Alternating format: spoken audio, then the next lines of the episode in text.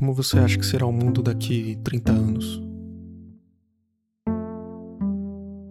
Como serão as cidades, o campo, como vai ser o modo de desenvolvimento? E o clima? Vai ser mais quente? Mas quanto mais quente? Quão incerto é esse futuro? Neste episódio, nós vamos ver como é possível fazer projeções de como será o clima do futuro e depois vamos falar como é possível agir considerando as incertezas, pegando como exemplo um estudo que avaliou as medidas de adaptação em uma bacia no nordeste do Brasil. Ah, vamos testar aí o que é que acontece com o planeta se eu queimar todo o carvão que está enterrado no subsolo e mandar na forma de CO2 para a atmosfera. Vamos só experimentar, vamos testar. Não, né? ninguém faz isso. Mas com uma Terra é, simulada, uma terra dentro do computador, a gente pode fazer. Esse é o Alexandre Costa. Eu sou professor titular da Universidade Estadual do Ceará, é, sou cientista do clima, trabalho com modelagem climática. Os modelos climáticos com os quais o Alexandre trabalha são a única forma de antecipar os impactos das mudanças que podem ocorrer no clima. Isso porque eles dão essa possibilidade de ter um planeta alternativo, um planeta laboratório onde é possível fazer qualquer experimento com o clima. Né? Tira a calota polar, é, aumenta a quantidade de, de, de luz solar, né? É, polui o ambiente, modifica as propriedades das nuvens, tira a Amazônia, enfim, faz um monte de, de alterações para ver o que, é que acontece com o resultado final. Esses modelos são baseados nas leis da física e equações que descrevem os processos físicos e geoquímicos do planeta.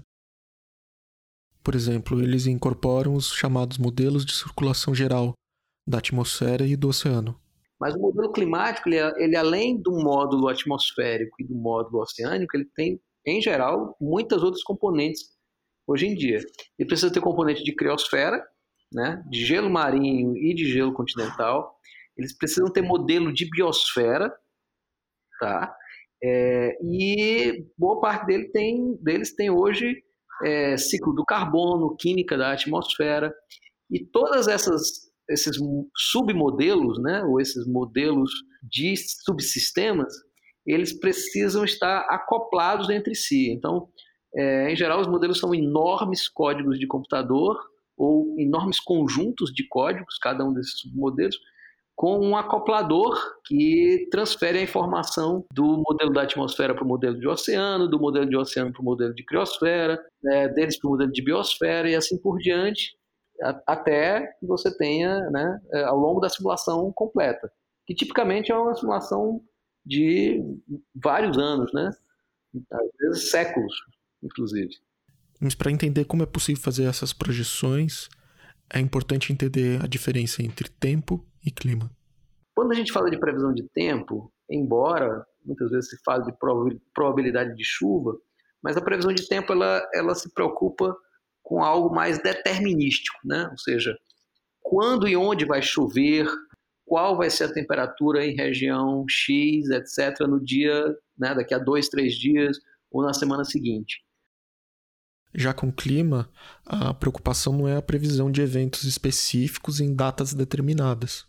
Clima não vai se preocupar, por exemplo, com se vai ter uh, chuva no Ceará no modelo climático para o dia, sei lá, 15 de outubro de 2074. Embora essa informação esteja lá, ela não tem um, não tem valor, né? não tem significado em termos determinísticos. Não é prever que isso vai acontecer. Quando a gente está olhando para clima, a gente está olhando para a estatística do tempo. Né? E eu acho que o, o, paralelo melhor que pode ser feito é com o lançamento de dados, né? Os dados de, de jogo. Se a gente joga um dado normal, se ele não tiver viciado, a chance é de um sexto para cada lado. Mas se ao invés de só um, a gente jogar 100 dados, é possível antecipar que o valor médio deve ser por volta de 3,5.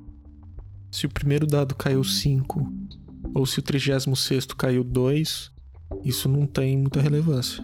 Então, é, isso é prever clima, né? A gente não, não tem nenhuma previsão sobre o resultado de um lançamento específico do dado. Mas você tem uma a, a, tem condição, né, é, de, de antecipar o comportamento médio dos lançamentos, né, de todos os lançamentos dos dados. Quando você olha os dados de um modelo e aparece um El Ninho, sei lá, no ano de 2056, não quer dizer que o modelo está prevendo um El Ninho para 2056. O que você vai olhar é, ok, ao longo do próximo século, quantos El Ninhos esse modelo prevê ou projeta, né? Isso é mais ou é menos do que esse mesmo modelo projetava, considerando as condições climáticas do clima do passado. Aí a gente começa a fazer inferências. Ah, a distribuição, a frequência de El vai aumentar ou vai diminuir, a, a, intensidade dos furacões vai aumentar, a frequência de ondas de calor, de secas no norte da África ou na Amazônia, ou uh, enfim. Mas você olha para as estatísticas desses fenômenos e não para a materialização deles num, uh, num tempo específico, né, num instante específico. Então, uh, clima é isso. Na verdade, você vai olhar o que é que vai acontecer com as estatísticas da temperatura, né? se a, a média vai aumentar, se você vai ter maior ou menor é, incidência de extremos de frio ou de calor. Você vai olhar para a precipitação média em determinada área. E, obviamente, o que acontece é que modificar as condições em que o clima é, se manifesta implicam, por exemplo, em alterar o balanço de energia do planeta. Então, você pode fazer uma simulação climática colocando mais energia do Sol chegando. Você pode colocar, fazer uma simulação climática com mais gases de efeito estufa e, portanto, menos, menos calor, menos infravermelho saindo. E isso vai afetar o teu resultado final, né? vai afetar as estatísticas finais é, do modelo. Mudar as variáveis é mudar os dados com os quais a gente joga é viciar os dados para algum lado. Mas o modelo não dá uma fotografia real de algum instante no futuro. Não. É, inclusive, é, é essa má interpretação que uh, leva as pessoas a serem confundidas com aquela falácia. Ah, mas os modelos não conseguem nem prever se vai chover daqui a, a, a duas semanas? Como é que ele vai dizer como é que vai ser o clima lá de 2100? Né? é, é por não entender essa distinção entre tempo e clima, e, portanto, as metodologias de previsão de tempo e projeção climática que às vezes as pessoas terminam sendo caindo nessas armadilhas. Mas é claro que esses modelos têm diversos pontos de incerteza. Por mais sofisticado que sejam, eles sempre são uma aproximação do que acontece na realidade. As equações que descrevem os processos são bastante complexas e têm várias formas de se resolver.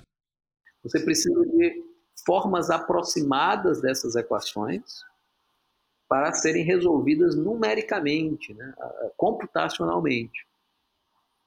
Há diversos métodos diferentes que são usados né, é, para resolver. Cada um vai ter um, um tipo de erro diferente. Outro ponto de incerteza são os processos que ocorrem em escalas muito pequenas. Os modelos climáticos precisam de muito poder computacional para rodar. Por isso eles dividem o planeta em uma malha quadriculada, para que seja possível fazer os cálculos.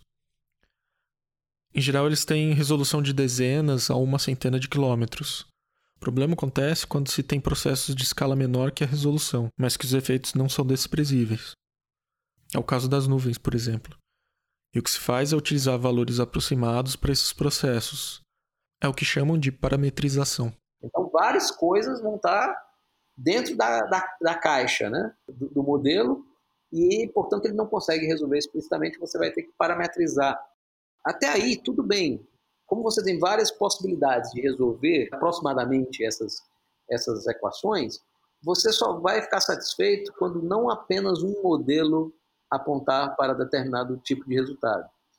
Nós valorizamos, em geral, os resultados de diferentes modelos colocados juntos.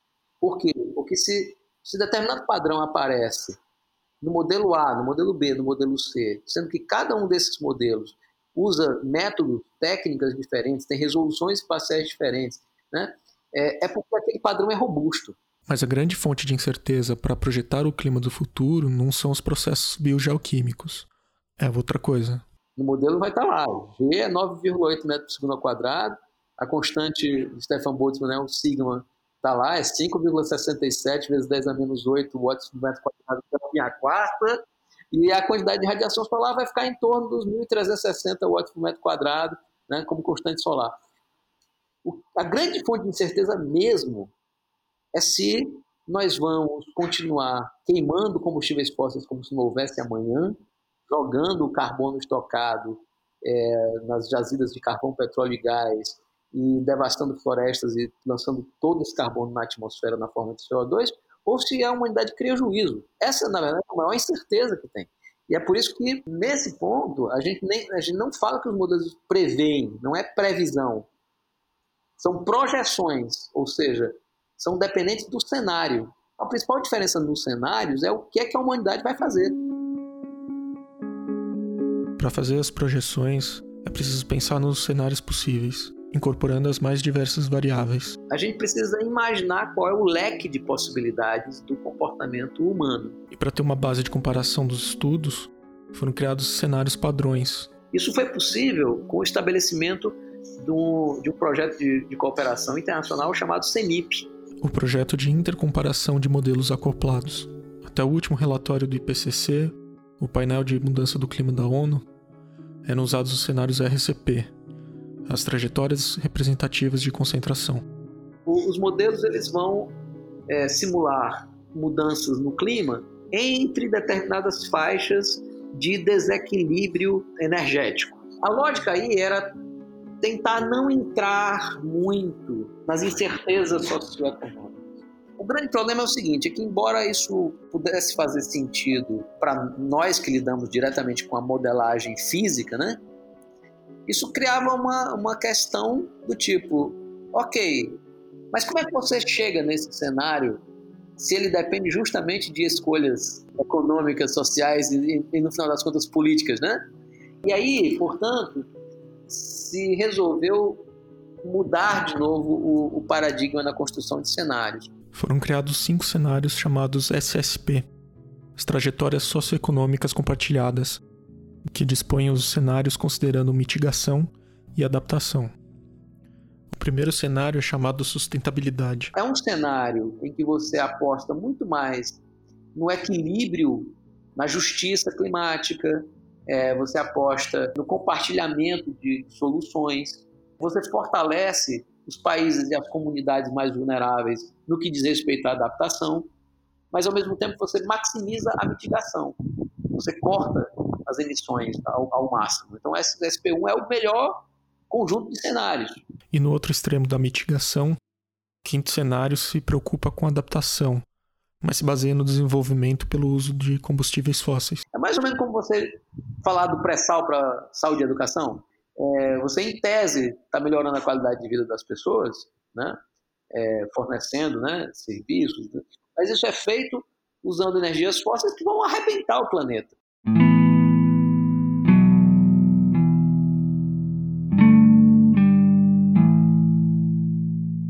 Mas considerando tantos cenários, como é possível tomar decisões? Então vamos abraçar essa incerteza, né? Vamos fazer um planejamento baseado nessa incerteza.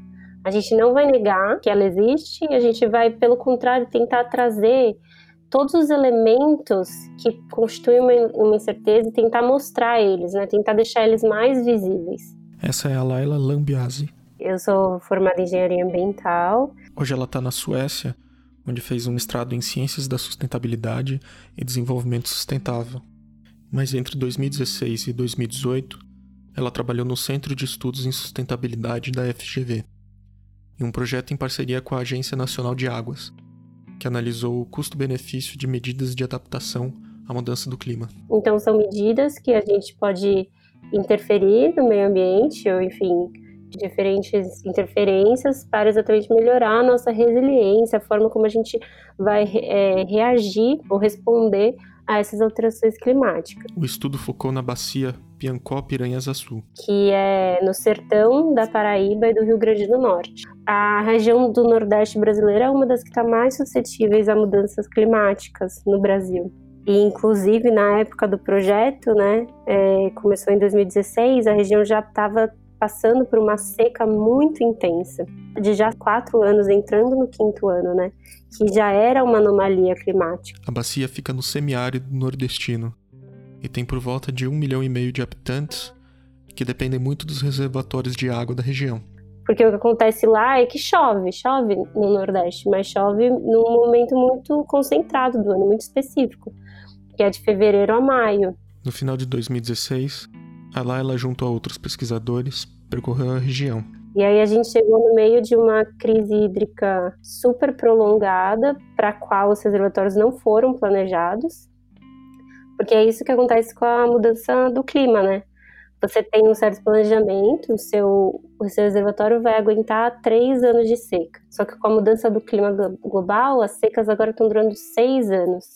E aí como é que, como é que faz? E o impacto na bacia era muito impressionante, tanto nas pessoas como nas infraestruturas, né? A maioria das cidades tinham problemas com abastecimento. Muitas regiões dependiam assim de por exemplo, caixa d'água públicas, né? Então as pessoas se alinhavam em filas para encher seus baldes. E a seca também afetava as atividades econômicas, indústria, agricultura. A gente passou por uma, um, peri, um perímetro irrigado, né? Público, que estava completamente abandonado por causa da seca. Essa foi, acho que, uma das imagens também mais fortes que você via assim o efeito da seca muito forte na atividade econômica e na vida mesmo, porque são pessoas que dependiam né, desses espaços.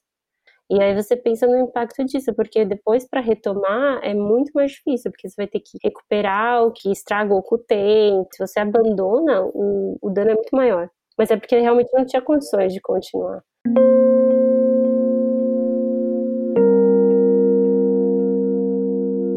Uma análise de custo-benefício funciona assim. Primeiro é preciso calcular qual é o risco físico. Qual é o déficit hídrico numa região? Isso é o risco físico. Então, quanto de, de água vai faltar? E esse déficit está associado a uma perda econômica, já que sem água muitas atividades param ou são prejudicadas. Para calcular o benefício de uma medida, você vai aplicar a medida, ver como é que ela se desenvolve ali e ver como que ela afeta o déficit? Antes você tinha uma perda de, sei lá, 10 milhões e depois de aplicar essa medida você tem uma perda de 5 milhões. Então o benefício dela foi de 5 milhões de reais. E isso é comparado com o custo de implementação e operação da medida. Então, custo-benefício é um conceito simples, mas que cada elemento tem uma grande complexidade. Por exemplo, é necessário estudar e entender bem como cada medida influencia no sistema. Mas antes de tudo, é preciso calcular o déficit hídrico, que depende do clima do futuro. Para isso, eles pegaram estudos já realizados que utilizavam os modelos climáticos globais. A gente teve acesso aos resultados de 21 modelos, que na verdade é, eram 42 projeções, porque você tem dois, para cada modelo você roda dois cenários dois cenários RCP, um mais intenso e outro menos intenso. E aí o que a gente fez foi analisar as tendências desses cenários. É, por exemplo, um dos nossos resultados é que 70% das projeções desses modelos climáticos globais estavam indicando que os eventos secos iam ficar mais secos. Eles estavam preocupados com essas tendências mais predominantes. Então, a partir desses estudos, a gente foi refinando, refinando os modelos, até que a gente chegou em três cenários. Um cenário árido, que é o pior cenário, só fica mais intenso, mais secas, menos precipitação. Um cenário de extremos. Ao mesmo tempo que você vai ter secas mais intensas, você vai ter chuvas mais intensas também. E lidar com esses extremos requer um outro tipo de abordagem de resiliência.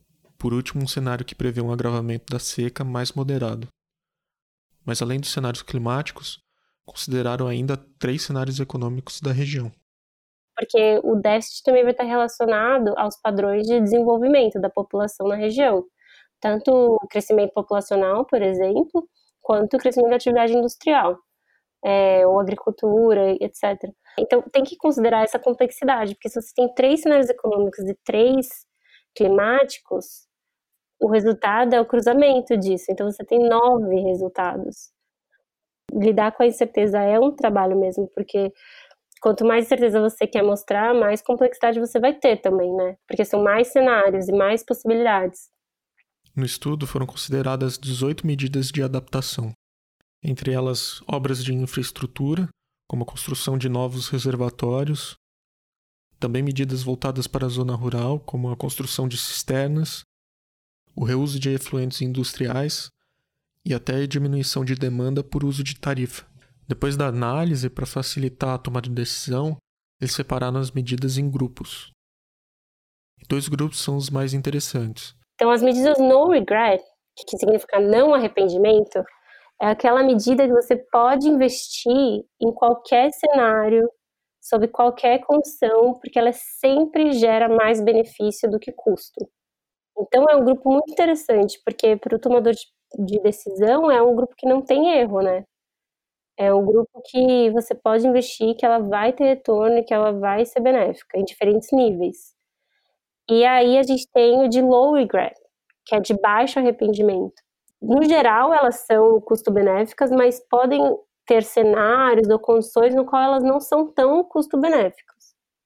Mas elas ainda são boas é, alternativas, porque elas se mostram eficientes na maior parte dos cenários e com benefícios significativos. No fim, em oito medidas, os benefícios superaram os custos em todos os cenários, e cinco se mostraram boas alternativas dependendo do contexto. Medidas como a construção do reservatório de Oiticica, o reuso de efluentes industriais, o manejo eficiente das técnicas de irrigação e construção de cisternas. Então, isso é um resultado muito valioso do ponto de vista da, da tomada de decisão, exatamente porque você consegue priorizar a ação você consegue saber por onde começar, né? Então, esse foi um do, do, das formas também que a gente contornou a incerteza, que é depois de todos esses estudos e, e cenários e análises, você conseguir agrupar a decisão nas coisas que fazem mais sentido, que são mais certeiras, né?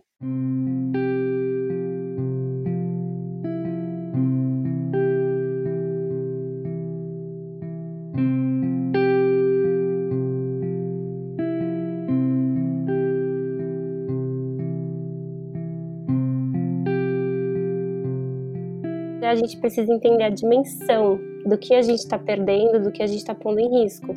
No, no projeto, além de calcular né, o custo do que se ia perder no futuro, a gente calculou quanto que já estava se perdendo nessa seca, naquela seca que durou seis anos, né, de 2012 a 2017. Quanto que se perdeu? Quanto que já está sendo perdido porque a gente não está se, né, se preparando, porque a gente não é resiliente. E é interessante porque um dos resultados é que nenhuma das nossas medidas de adaptação, das medidas que a gente considerou, são mais caras do que já se perdeu nessa crise. Então, eu acho que trazer para essa, essa base, né, para esse, esse âmbito palpável do conhecimento, também dá uma perspectiva. Porque o tomador de decisão precisa entender que o que a gente já perdeu é mais do que tudo que a gente precisaria investir para ser mais resiliente, para perder menos, né? Isso é uma, uma mensagem que é forte, né? Só tem um caminho para a gente evitar as piores consequências do superaquecimento do sistema climático terrestre. É cortar as emissões de gases de efeito estufa. A gente tinha que, na verdade, reduzir é, a, incerteza fazendo o, o que deve ser feito, cortando as emissões, cortando radical e rapidamente as emissões, né, sob pena de comprometermos irreversivelmente boa parte dos ecossistemas do nosso planeta e as condições de vida das futuras gerações de habitar.